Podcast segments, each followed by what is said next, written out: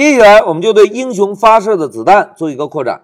同学们，我们上一小节完成的代码，英雄一次只能发射一枚子弹，对吧？太孤单了。那在这一小节，我们就让英雄啊一次发射三枚子弹。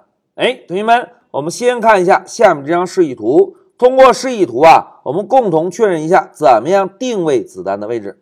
大家看，在上一小节我们完成的代码中，首先是使用 center x 确认了一下子弹在水平方向跟英雄是完全重合的，对吧？然后呢，在上一小节我们利用 bottom 属性，让子弹的底部跟英雄的 y 值相差二十个像素。哎，这个是我们上一小节完成的代码。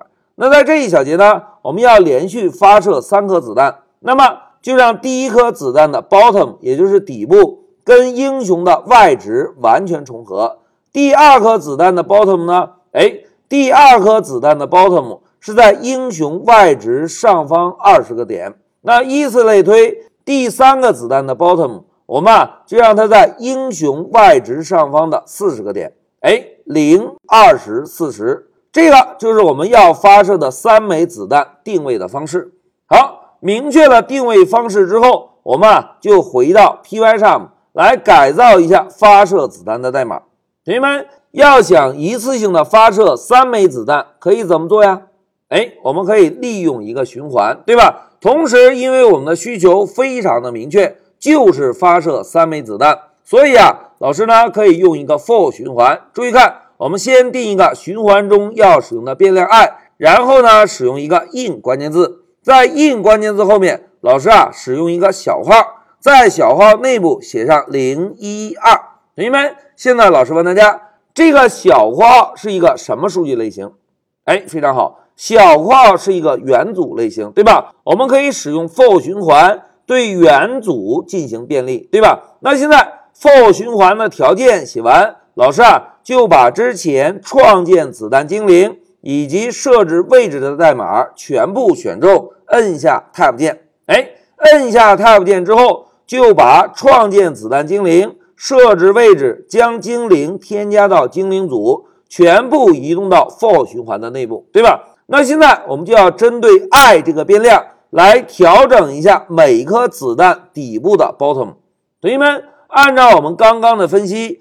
第一颗子弹应该跟英雄的 y 值完全重合，对吧？那既然要完全重合，大家看，老师啊就在二十前面输入一个 i，然后写一个乘号。哎，同学们看，零乘以二十等于零，这样呢，在便利第一个元素时创建出来的精灵位置是不是就跟英雄的 y 值完全重合，对吧？而便利第二个元素呢？哎，便利第二个元素。我们就在英雄上方增加二十个像素，便利第三个元素呢，我们就在英雄 y 值上方再增加四十个像素。哎，代码改造完成喽！来，让我们运行一下程序，看看现在英雄发射的子弹能不能一次发射三枚。来，Shift F 十走。哎，游戏启动了，大家看，英雄现在发射的子弹是不是一次发射三枚，对吧？哎，老师挪动一下英雄。可以更加清楚的看到每次发射三枚子弹。哎，现在老师啊退出一下游戏。同学们，在这一小节，我们就对英雄发射子弹的代码进行了一个改造，由原有一次性发射一枚子弹变成一次性发射三枚子弹。在这一小节，老师啊又针对 bottom 这个属性给大家做了一个强化，利用 bottom 属性，我们可以非常方便的。以子弹精灵的底部为基础来设置子弹精灵的位置。好，讲到这里，老师就暂停一下视频。